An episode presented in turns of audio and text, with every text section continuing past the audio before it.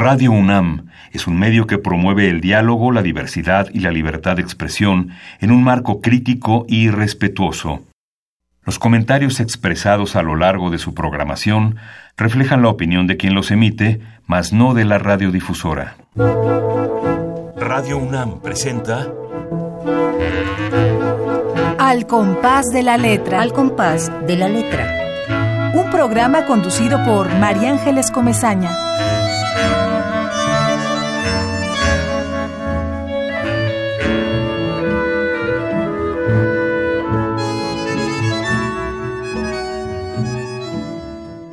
Muy buenas tardes, queridos amigos. Ya estamos ya a las seis de la tarde eh, con todos ustedes, con la emoción de un programa más de Al compás de la letra, con una invitada muy especial, una joven escritora, estupenda escritora, ya la van a conocer.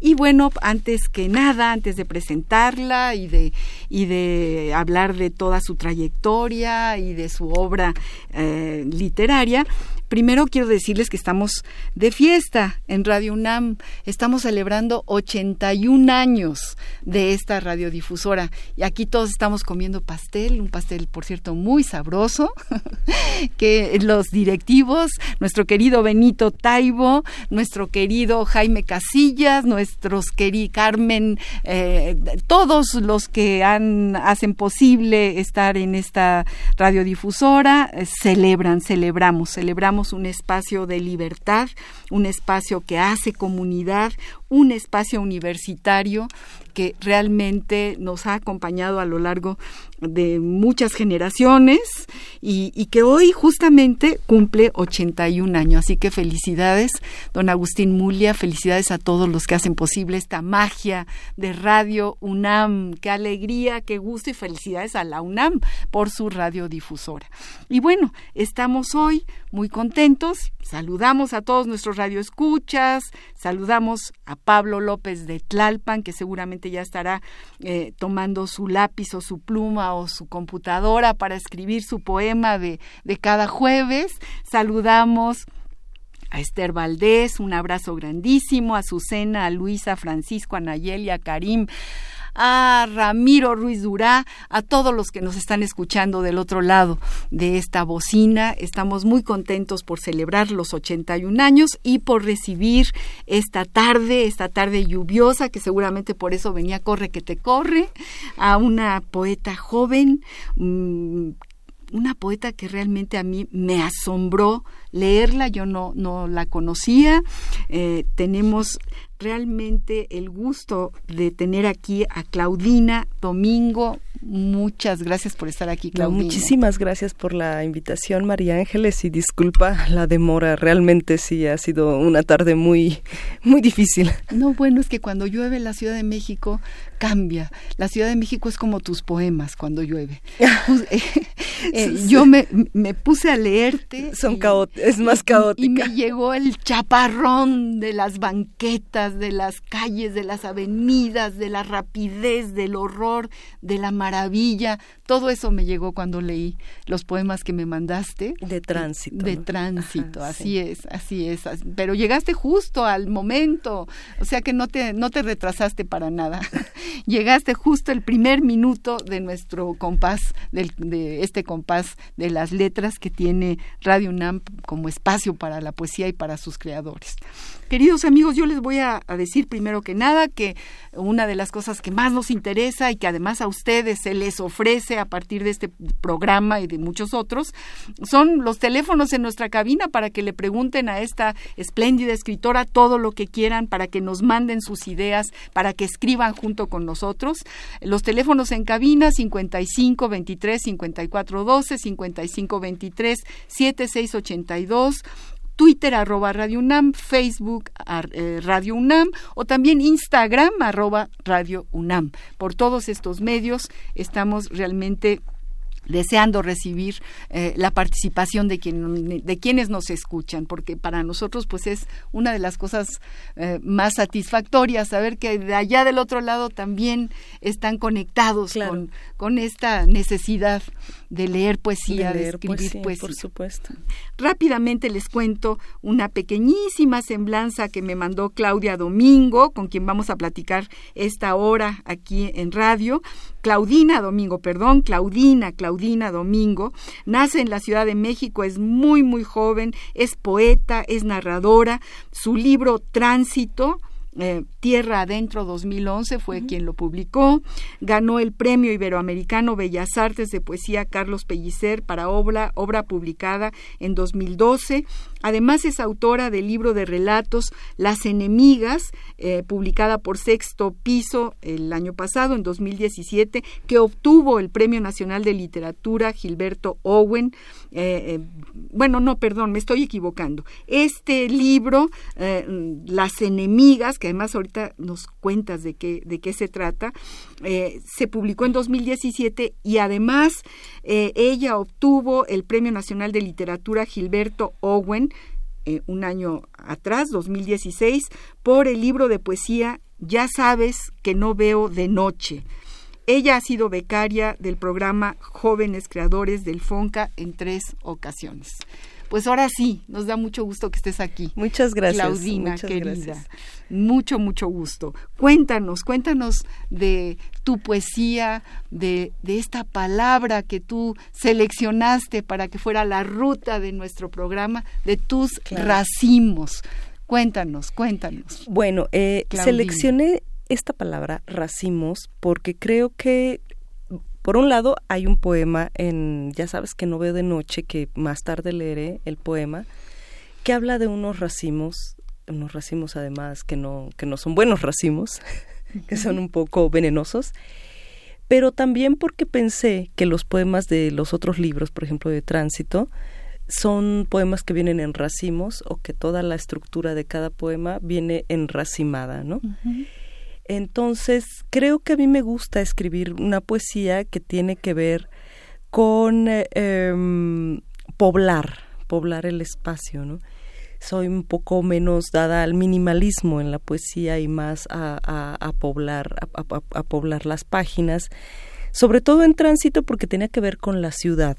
Este, este libro de tránsito es una especie de oda a la Ciudad de México y entonces había que poblarla con toda la serie de cosas que tiene la Ciudad de México, ¿no? Entonces quería que quedara mm, eh, justamente eh, la idea era que quedara sobrepoblada, ¿no? La, la página. Me gustaría mucho que hiciéramos algo que, que no hicimos contigo, que hacemos por lo general cuando inicia este programa, que es que, que el invitado lee un un poema eh, y, que tiene que ver con la palabra. Así que ya nos has explicado por qué la palabra racimo y tienes razón.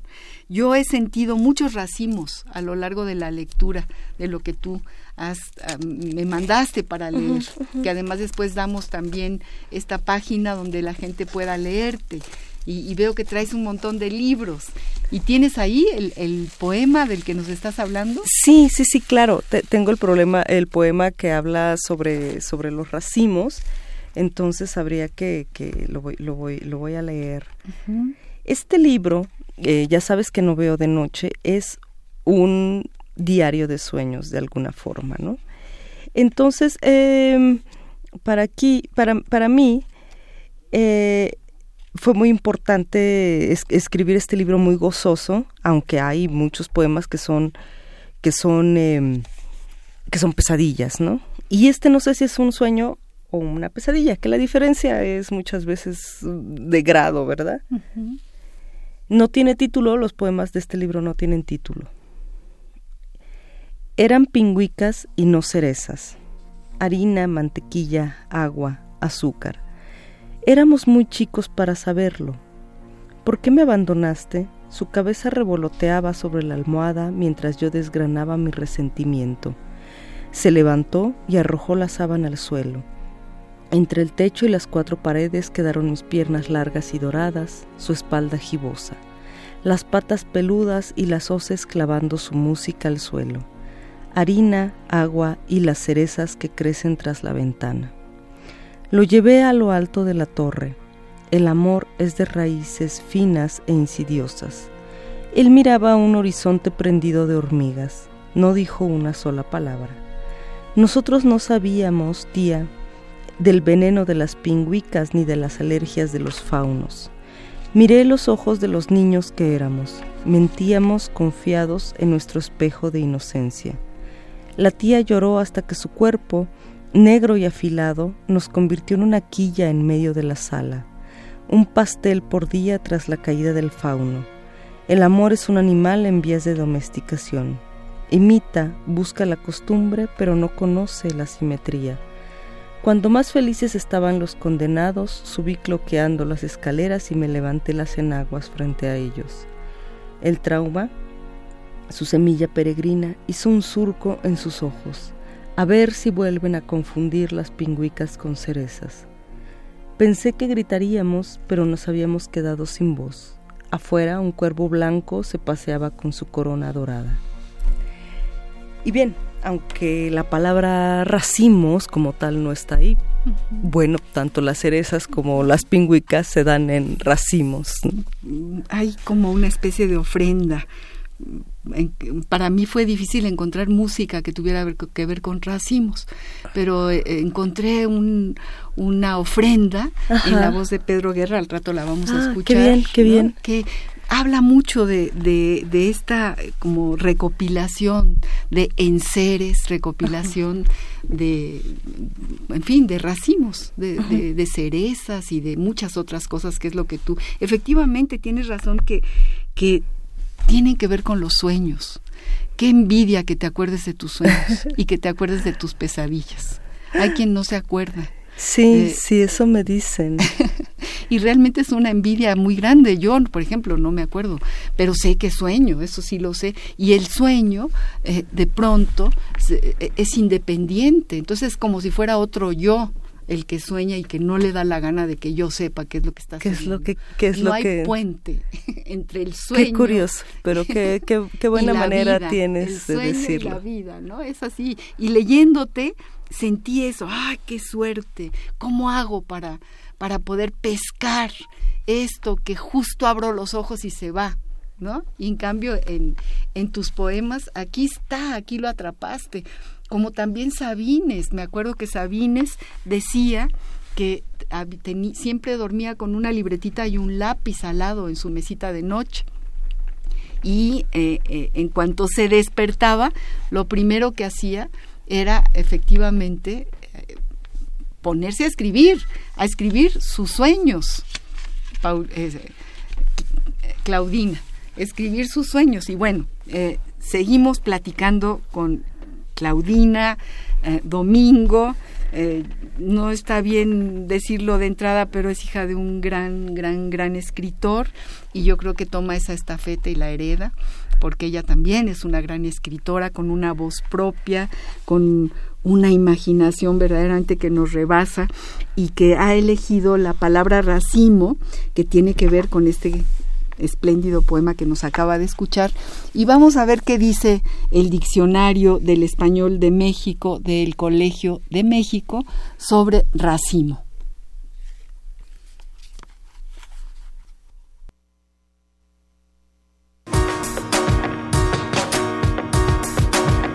La ruta de la palabra.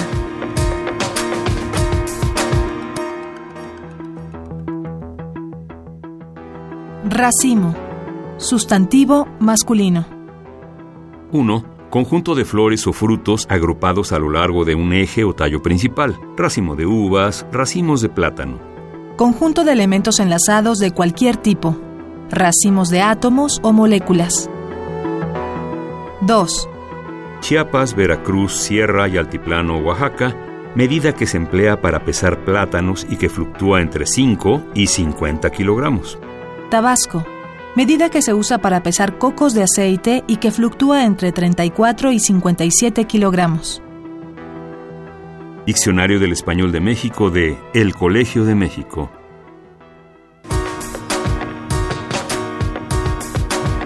La ruta de la palabra.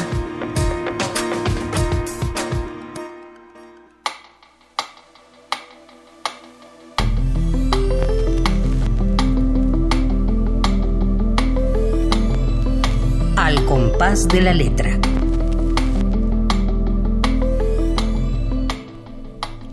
¿Qué te parece lo que dice el, diccionario. del Colegio de México. Es muy curiosa la última acepción porque las fluctuaciones entre, entre la medida de la venta del plátano están en un caso entre los 5 y los 50 kilogramos, ¿no? Y del coco entre los 35 y los 40 y tantos. Me, pregunto, me pregunto la persona que hizo la investigación, seguro cada, cada, persona eh, eh, en el, en el poblado a donde fue le dijo una cosa muy distinta, y dijo, bueno, está bien entre los 5 y los 50 kilogramos, ¿no? Sí, sí, sí, es curioso, es curioso. Eh, siempre comentamos que dicen que eh, los diccionarios son como los cementerios de las palabras, yo creo que no, y vuelvo a repetir, según quien los escriba y según quien los defina, son, son joyas de la corona, de todas formas, y están llenos de vida, y yo creo que va latiendo un corazón, y efectivamente de repente nos asombramos porque no tiene nada que ver con lo que nosotros pensamos, que, que, que o con el camino que han caminado hacia nosotros las palabras, porque las palabras están vivas y caminan y vienen a ti y tú las interpretas y las haces poesía, como nos acabas de leer. Pero qué bonita palabra, racimo como palabra, como sonoridad. Sí, es una palabra muy sonora, es una palabra que en general evoca, creo que eh, eh, cosas muy dadas a la vida, ¿no? Muy cosas de florecientes justamente, ¿no? incluso cuando se le puede usar de una forma metafórica en donde esté referida a circunstancias más pesarosas, nos hace pensar de todas maneras en una forma de vida que se agrupa, ¿no? Sí, sí, sí. Sí, las células, ¿no? También, como dicen, como dice lo que acabamos de leer, tiene que ver las moléculas, los átomos, están y, y bueno, y en el firmamento todo es racimo, ¿no? En la noche. En las estrellas. Todas son racimos, racimos de estrellas, racimos de, de nubes, racimos, en fin, de, de, viento. El viento también seguramente se arre, ¿cómo? arracimará. y por eso mueve las hojas con sus racimos, con sus dedos etcétera, ¿no? Bueno, cuéntanos por qué escribes, cuando empezaste. Yo, en, tu pequeñísima semblanza que mandaste, eh, no nos cuentas si tu formación es de la Facultad de Filosofía y Letras, si empezaste tú sola, si, si tomas la estafeta heredada de un gran escritor. Cuéntanos. Bueno, eh, primero quiero decir que siempre hago una semblanza muy pequeñita porque eh, de esa forma pienso que bueno, al menos a mí, a veces me resulta muy muy pesado leer estas enormes semblanzas nació y, y, cuando tenía cinco años descubrió un día la poesía frente a un pedazo de no sé en fin. Eh, bueno obviamente más bien en mi caso tiene que ver la, la enseñanza de la de la poesía con una cuestión familiar no no es que mi papá me enseñara a escribir poemas, sino que estaban presentes los libros de poesía en, en su biblioteca, ¿no? Entonces eso es una enorme ventaja, evidentemente, ¿no? Em, porque tienes ahí todo el material, no tienes que salir a buscarlo demasiado lejos, ¿no?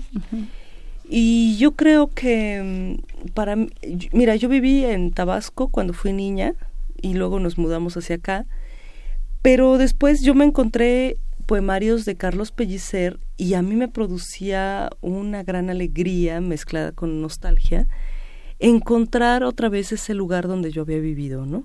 Encontrarlo en en, en, la, en los poemas de, de Carlos Pellicer, ¿no? Creo que eso me dio, aunque en ese momento no tuviera esta conciencia, eso me dio la idea de que la poesía es y de que la literatura en general tiene un poder tan grande que es capaz de evocar los sitios y los, los momentos, aunque ya no existan, digamos, para, para quien lo está leyendo, ¿no? Y creo que esa, esa capacidad expresiva que, que no tiene la historia, de, de, que no tiene la filosofía, que no tienen otras, otras materias de conocimientos, lo que hace, lo que sigue haciendo sumamente indispensable la literatura para, para, nuestros, para nuestros días y para, para, para la existencia de las, de las, de las culturas, ¿no? Entonces, básicamente yo empecé escribiendo por, por imitación, como creo que todos eh, eh, escribimos, y en esa imitación, sobre todo al principio, sí estaba muy claro Pellicer, luego me fui acercando a Vallejo, luego, eh, en fin, mucho después me di cuenta de que, pues, prácticamente lo que, lo que yo escribo ahora obedece a una búsqueda que no es una concreción y que cambia mucho de un libro a otro, y en la que están filtradas todas toda la serie de tradición hispanoamericana no sin sin sin este sin que haya una preeminencia mayor por un autor o por otro no por lo menos yo lo veo así no y puede haber cosas que pueden resultar experimentales de, de mis de mis poemas y otras que para quienes escriben literatura experimental les puedan pasar pasar como absolutamente algo que ya, que, que, ya se vio, ¿no? Pero creo que, por lo menos en mi caso, más que decir yo traigo esta voz, en cada poemario yo busco una solución distinta a lo que yo me planteo como, como una indagatoria literaria, ¿no? Sí, no, y, yo, yo, estoy muy asombrada de leer tu poema de Tlatelolco, por ejemplo, porque tú eres muy joven, tú no viviste Tlatelolco, eso pasó hace 50 años. Y, ahí me reconozco en, en, algunas de las frases de tu enorme epopeya sobre Tlatelolco, donde evocas justamente eh, el movimiento estudiantil y la masacre sin decirlo pero ahí está, ahí está, y donde también pones una cita prehispánica de Tlatelolco, es muy interesante cómo, cómo tomas este hilo de la historia porque seguramente lo escuchaste o lo leíste o está dentro de tu concepción del mundo y de la vida. Creo que como muchos jóvenes que, que tuvimos un acercamiento, digamos, progresista hacia, hacia, hacia la de la cultura, ¿no? Que, que, que, que tuvimos influencias de, de literatura socialista y, más allá de ello, de, de la historia de la historia más reciente de México en cuanto a sus en cuanto a las afrentas ¿no? que, que, que, que se hayan podido vivir eh, era muy obvio que un, un poemario sobre la Ciudad de México no podía estar lejos de Tlatelolco, ¿no? Te, necesitaba tener un poema sobre Tlatelolco y por supuesto que es muy muy interesante eh, que el hecho de que Tlatelolco haya estado presente al menos en tres ocasiones de forma muy significativa en la historia de México, ¿no? Totalmente. En la caída de, como mágico. La caída del imperio de Tenochtitlan. Ni más ni menos. el, la masacre de, del 2 de octubre del 68 y además el temblor, el terremoto, del 85, ¿no? Así es. Entonces, merecía, me parecía a mí obvio que Tlatelolco merecía una un homenaje, ¿no? Y que ese homenaje se lo tenía que dar eh, más allá de lo que yo pudiera decir, eh, se lo tenía que dar las, las, eh, las voces, las distintas voces, y por eso hay una serie como de reescritura y de citación de, de, de, cuestiones periodísticas, de cuestiones de, del, del, poema del anónimo de, de Tlatelolco, en fin, de, de, una serie de, cosas, ¿no? No, pues es, en un ratito vamos a leer algunos de los párrafos de este poema, de este gran poema de Claudina, Claudina Domingo, estamos hablando con esta poeta joven, espléndida escritora, eh, ya llegó el poema de Tlalpan, que al ratito lo vamos a leer, gracias, gracias Carlos López, que es nuestro, nuestro cómplice, eh, todos los jueves escribe algo, no lo conocemos, pero sí lo conocemos, porque aquí están sus letras y además es un buen escritor. Y bueno, estamos hablando con Claudina Domingo, eh, ella decidió que la palabra racimo, que además sí, sí, racimo, eh, eh, como que engloba, como que abarca mucho el estilo, ella también está llena de racimos cuando va escribiendo todos sus temas. Y vamos pues a esta maravillosa canción de Pedro Guerra, que somos fans de Pedro Guerra, que se llama Ofrenda y que por ahí eh, habla o, por lo menos dice la palabra racimo, pero así como todos tus poemas, aunque no diga la palabra, eh, la evoca, esta canción que se llama Ofrenda de Pedro Guerra también la evoca. Vamos a escuchar a Pedro Guerra nuevamente.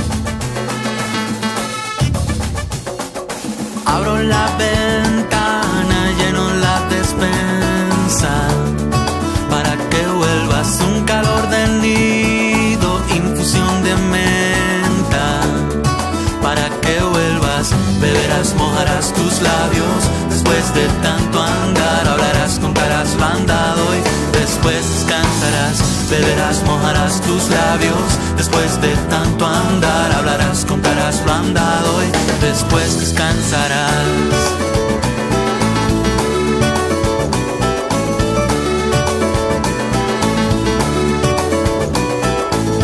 racimos de uva y un frescor de presa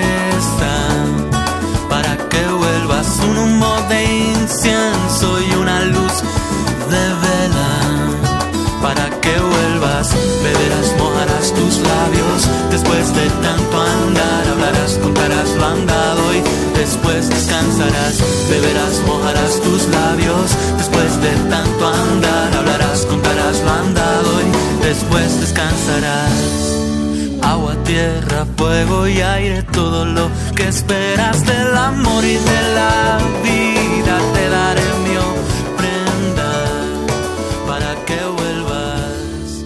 Agua, tierra, Nuestro querido Pedro Guerra, para que vuelva su amor, eh, hace racimos y guarda en la en la alacena la miel, las nueces, ¿no? Todo lo que lo que la espera y también tiene que ver con racimos esta bellísima canción de Pedro Guerra. Y bueno, queridos amigos, estamos platicando con Claudina Domingo. Eh, realmente estamos muy contentos de tener a una poeta joven y de poder eh, preguntarle muchas cosas y que nos lea mucha poesía. Se está acabando el tiempo, pero Pablo López, como decíamos hace un rato, nuestro querido Pablo López, que vive en Tlalpan, ya escribió una cosa para ti, Claudina, dedicada a ti, y la voy a leer, un pequeñito texto, dice Pablo López el paso, el camino andado, ofrendó sus huellas y el camino al paso le dio el estío. El ruiseñor al trovador le dio sus notas, sus manos. El trovador del ruiseñor las hizo sus alas. La montaña al hombre le dio el eco del hombre, a la montaña le dio su alma. ¿Qué te parece, Claudina? Y dedicado a ti te lo sí, llevas. Es justamente, justamente un racimo, ¿no? De, de, de, lo que lo que él está creando aquí. Eh, eh las comparaciones y las analogías y las metáforas que hace van sumándose todos como a un tallo, justamente. Sí, le damos las gracias a Pablo. Muchísimas gracias a, Pablo López. por, estar cerca de nosotros y por escribir como escribe. ¿Por qué no nos lees alguna otra cosa? De, de cuéntanos de, de, esos libros que traes aquí. ¿Traes? Bueno, leí hace poco de, de Ya sabes que no veo de noche. Y además, ¿qué título? Ya sabes que no veo de noche. Y resulta que sí ves, porque tus sueños ven. y luego se vuelven cómplices tuyos. Por supuesto. Ves a través de tus sueños. Pero qué bonito título. Sí, sí, eh, es, es, parte de uno de los poemas y justamente ese poema hace, hace referencia o reflexión a lo que es ver y no ver de noche, ¿no? Em, eh, pero quisiera en este momento, antes de que se nos pase más tiempo, leer algunas de las cosas del, de, de, Tlatelolco, del poema que te gustó, para no, para, para que no se nos, eh, se nos olvide. sí, porque luego nos emocionamos y, se va pasando. Estoy totalmente de acuerdo. Em, es un poema largo, entonces voy no, voy, no lo voy a leer completo, pero voy a leer algunos, algunos fragmentos. ¿no? Perfecto. Y claro, el, el, epígrafe que tiene es del anónimo Tlatelolco que dice... Y toda la noche llovió sobre nosotros. Y toda la noche llovió sobre nosotros. El 13 de agosto de 1521, heroicamente defendido por Cuauhtémoc, cayó Tlatelolco bajo el poder de Hernán Cortés. Supongo que también entonces llovió. La fuga de mi muchacha no se derramó por mi dolor de pies, sino por los de águila que cae. Tenga miedo del precipicio si un tobillo lo traiciona o el gran salto de la humanidad lo tienta. Ciudad ya conocía la destrucción, la volvería a ver pisar sus jardines. También entonces anocheció el ángel tomó la forma, el peso específico de un sopilote, y se hartó, muertos también los perros del hipotético festín. Es, es probable que incluso entonces las estrellas se aferraran al cielo, y había que ser muy buen poeta al levantar la vista y reconocerlas. Barcos. El mar por fin llegó a tus pies, princesa. Barcos para que te ahogues, para que te pongas de rodilla de rodillas. En su lugar abrió los brazos la cruz. No seas temeraria, muchacha. Mira que por ese camino solo crápulas y suicidas han entrado. Mala madre, hija perdida, ahijada predilecta de la tectónica de placas. Setenta y seis días de asedio equivalen a treinta y siete minutos bajo el sonsonete del plomo, que son iguales a ciento veinte segundos y su réplica. Ves, señorita, cómo no es tan difícil descifrarte. Nosotros, los de entonces, todavía somos ahora. Entonces, bueno, yo hago una, quiero hacer una reflexión ahí sobre, sobre la cuestión de, eh, de la pena, del pesar, del, del, del dolor y de la derrota como una como una cuestión que muchas veces hemos vivido los mexicanos, incluso cuando no éramos nosotros los mexicanos, ¿no? Cuando eran cuando eran los los los este los los tenochcas, ¿no? Exacto, exacto. No, bueno, es increíble, es este estilo muy tuyo, eh, todos dirían, tú encontraste tu voz en una especie de conversación contigo misma, porque tú te llamas a ti, te, te, te preguntas y te respondes a ti y haces como una especie de diálogo, nos vas, llevando al, a este diálogo.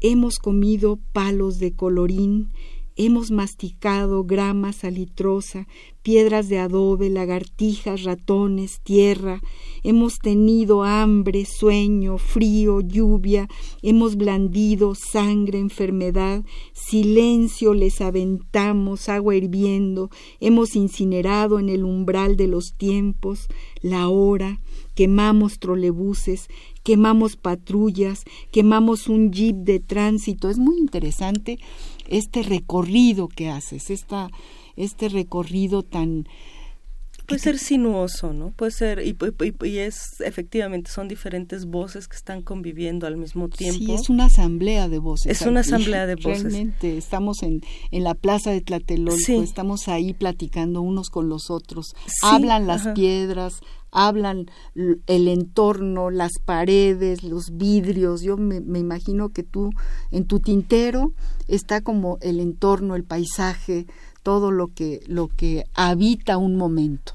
Sí, a mí me interesa justamente eh, que, que, cuando escribo poesía haya una serie de, de, mm, de personajes, digamos, o de voces poéticas que se encuentran al mismo tiempo que muy metidas en, en su propia narrativa y en su propia en, en, su propio decir se encuentran necesitadas de expresarse y de pronto parezca que está habiendo un diálogo entre diversas voces eh, que pueden ser la misma, digamos, eh, que, que, pueden ser llevadas por el, por el, por el mismo hilo, ¿no?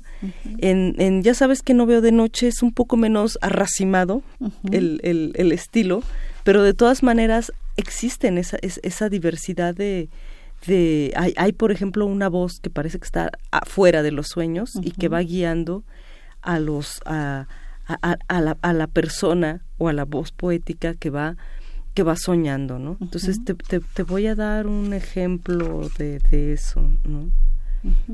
En un poema, eh, porque efectivamente hay, hay como si fuera una, una voz que está, que, está nombrando las cosas desde afuera.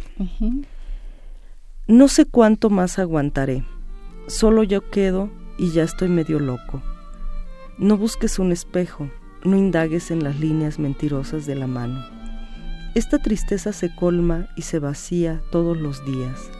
Me empeño en el huerto, pero tras veinte minutos inclinado me incorporo, me limpio el sudor de la frente y en los ojos me cae el bosque y el puente roto que me separa de él.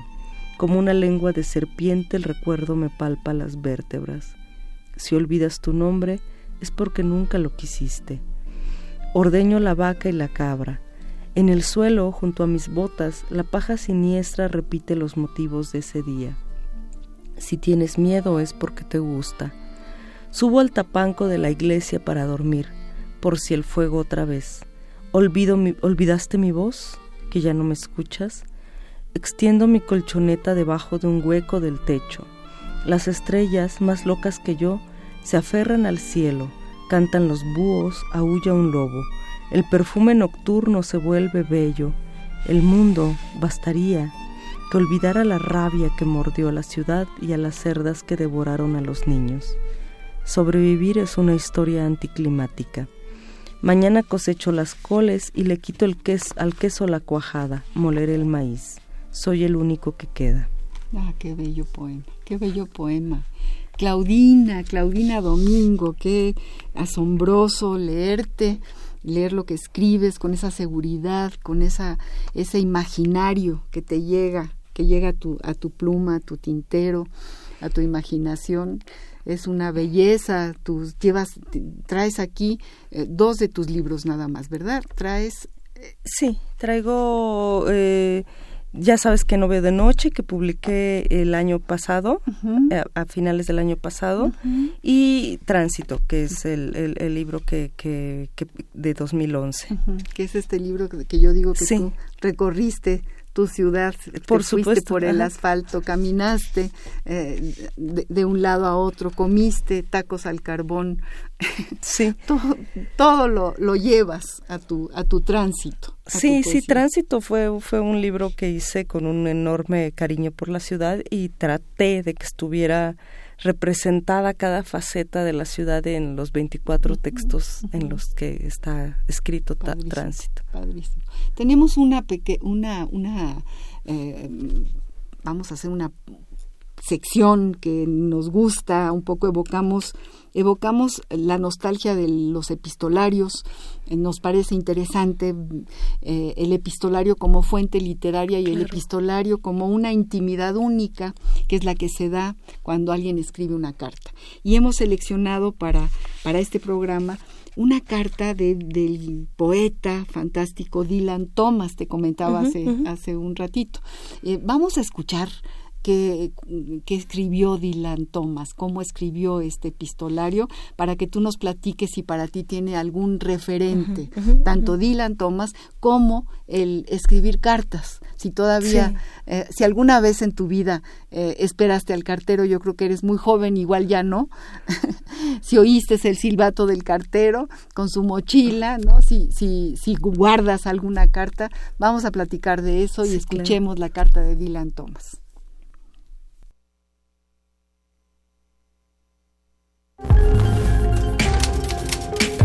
Epistolario.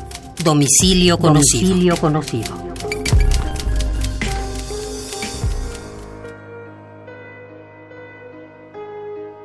Carta de Dylan Thomas a Pam Hansford Johnson. Fragmentos.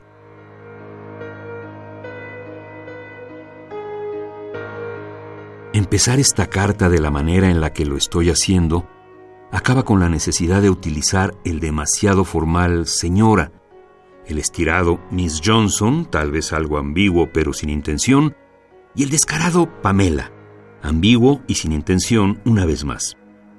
Acaba también con el mismo obstáculo en su caso.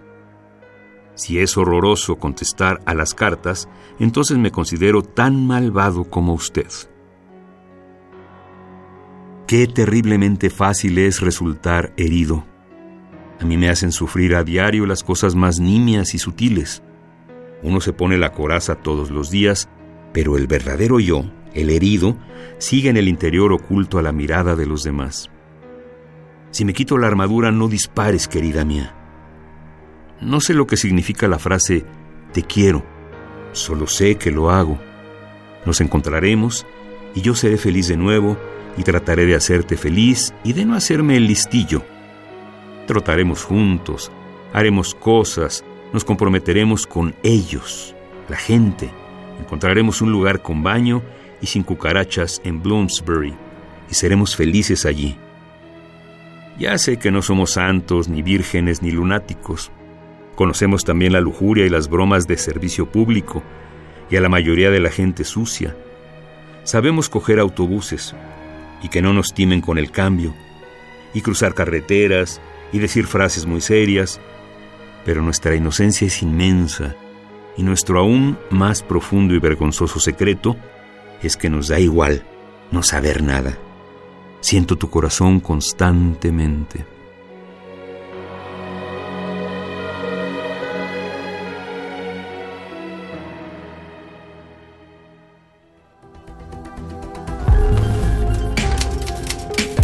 Epistolario.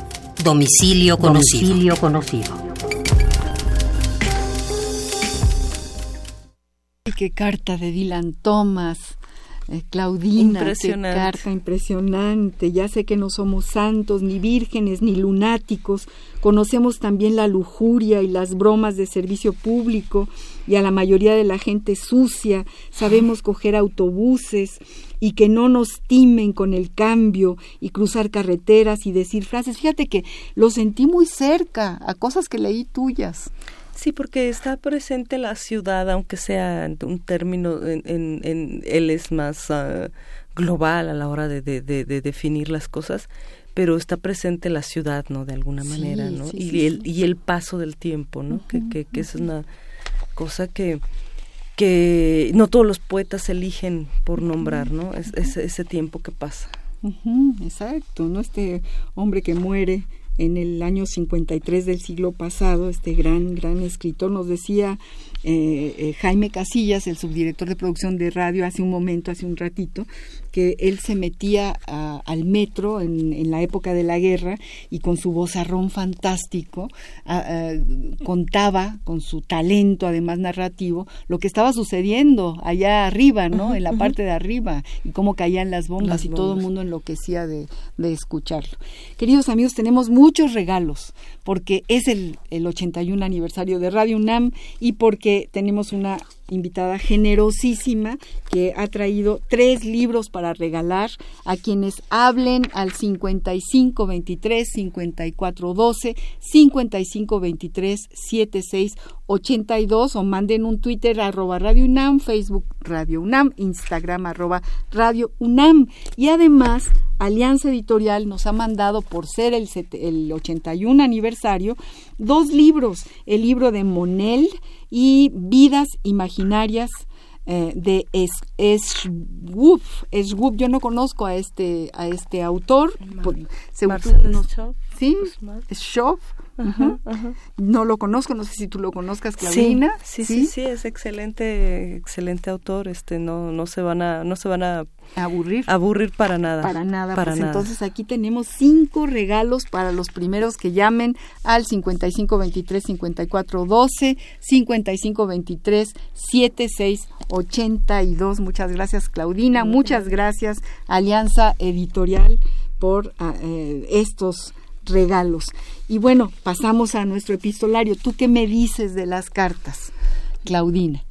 Mira, yo recibí, yo llegué todavía a recibir cartas. Yo nací en 82. Uh -huh. Entonces eh, viví en Tabasco uh -huh. unos años y me, todavía me llegaron a mandar tías mías cartas, ¿no? Este, a, digo, yo era una niña, en realidad me las leía mi mamá, ¿no? Pero tenían ese detalle de dedicarme a mí una, una carta, ¿no? Y ya cuando, cuando yo regresé acá a la Ciudad de México, no tenía yo mayores vínculos tan allá en Tabasco. Entonces, pues, porque era una niña, entonces nadie me mandaba cartas acá, ¿no? y ¿Tus tías vivían en la Ciudad de mis México? Mis tías viven en la Ciudad de México. Entonces, eh, realmente el, epistolario yo lo he conocido porque sí pienso que sigue existiendo el epistolario en sus formas más modernas, ¿no? que es el correo electrónico e inclusive el WhatsApp, ¿no? Porque hay personas, por ejemplo, que no te escriben tan seguido por WhatsApp, pero cuando te escriben, te escriben una cosa larguísima, que en realidad sí es una carta, ¿no? Entonces creo que son formas distintas de, de lo que es la carta, ¿no? Yo creo que sí, que el Internet, aunque mucha gente eh, eh, lo, lo, critique y el correo, pues ha obligado a, a, a ponerte a pensar en palabras para transmitirlas. A mí me parece prodigioso, importante, porque hubo una época antes de que la gente empezó a no escribir nada, ¿no? Que los jóvenes porque hablaban por teléfono. Porque hablaban por teléfono. Y de pronto, y es distinto el ejercicio de hablar por teléfono a ponerte a escribir. Totalmente. Algo en la neurona se desarrolla. Si tú pones plasmas en un enunciado lo que quieres decir, aunque sea chiquitito. Sí, y creo que además es muy, es muy práctico porque no siempre todo, o sea, por ejemplo, eh, la, gente que vive en distintas ciudades, las ciudades son distintas, no siempre tienes la posibilidad de estar hablando por teléfono una hora a las cuatro de la tarde con alguien que está en otra circunstancia mucho más benéfica, ¿no?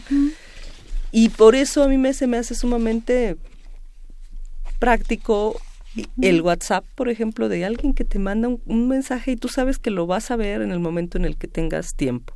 O quien te manda un correo y tú sabes que lo vas a contestar en el momento en el que tengas tiempo. Y finalmente, eso es algo que, que, que decía una jefa mía, lo que no está por escrito no existe. Claro, totalmente. Entonces, tanto, tanto las amenazas como las promesas, si no te las ponen por escrito, no existen. No, no, no, y las declaraciones también tienen que ser por escrito. Sí, sí. ¿Verdad que sí? Sí, si no, no existen. Sí, si no, no existen. Se las lleva el viento. Se las, lleva el viento, por supuesto. Queridos amigos, estamos hablando con Claudina Domingo, esta escritora joven, magnífica, poeta, y queremos pedirle que nos lea más poesía porque ya tenemos cinco minutos para que se termine nuestro programa, que se va muy, muy rápido.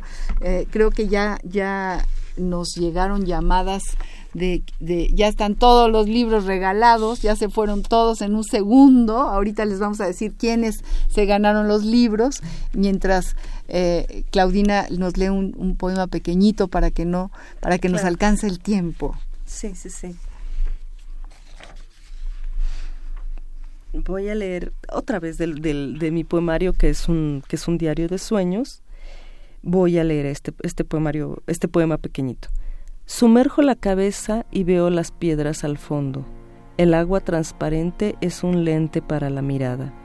Hay peces blancos y grises que no tienen prisa. El agua al contrario baja con aparente ternura sin salpicar pero velozmente. Lo bueno es que si me golpeo no lo siento esto es lo bueno de no estar vivo. Violetas africanas cubren el cauce y del cielo caen goteras de luz, a tramos cada vez más lejanos.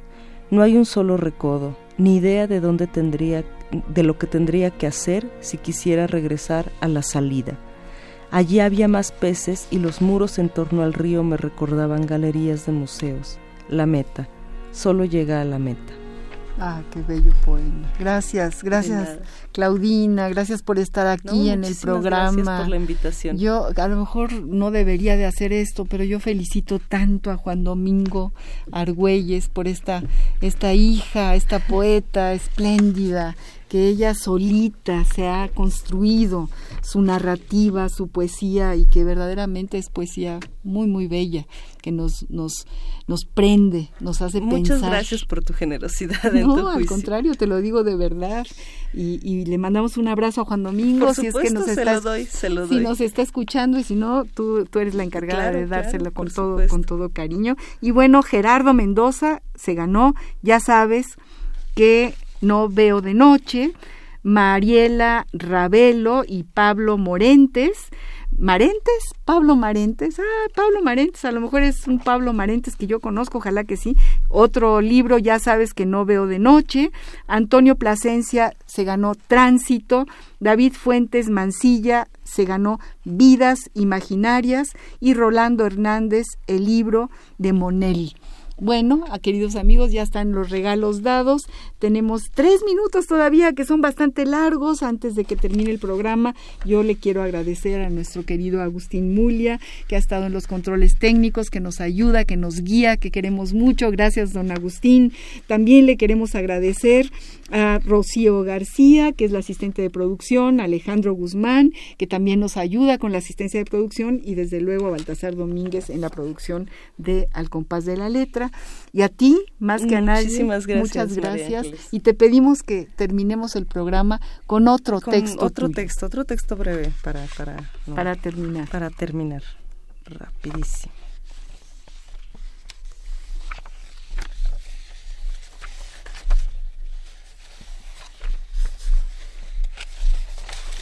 Me sorprendió su amargura. Del techo del pasillo, inclinado como un barco a pique, se desprendía la pintura azul de un techo que ya ha visitado todos los abismos. Me fui plegando a ella. Una casa sin pudor te muestra su miseria y su desgarrada existencia en los arrecifes de otras vidas. Las costras de sangre sobre el boiler, un atado de nieve al fondo de un cajón. Así deberían ser las personas, que no pudieran resanarse por completo, ver la cal desperdigada en torno al cuello, escuchar entre las frases apuntaladas un chirriar de vocales despegadas. Ah, qué bonito. Muchas gracias. Chirriar de vocales. A tus radioescuchas y a ti, María Ángeles, por esta generosa invitación. Gracias, Claudina. Esperamos que regreses pronto y que sigamos leyéndote. Muchas gracias. gracias, queridos amigos. Nos oímos el próximo jueves terminamos este, este programa. A lo mejor todavía nos da tiempo de escuchar un, un pedacito de esta canción maravillosa que se llama Respirar de la cantante Bebe y realmente nos hace respirar. Gracias a todos, muy buenas noches, hasta el próximo jueves. Veo como caen de mi piel trocitos por la ausencia tú me das. Mi cuerpo deshidratado. Cae la piel rota, dejando al descubierto la otra con más brillo que la que cae, porque algo está alimentando mi piel en silencio grita, sácame de aquí. Mi piel en silencio grita, oxígeno para respirar, respirar de esta falta de ti, respirar de esta ausencia de mí, respirar para sentir mejor, respirar para aliviar el dolor, respirar, respirar, respirar.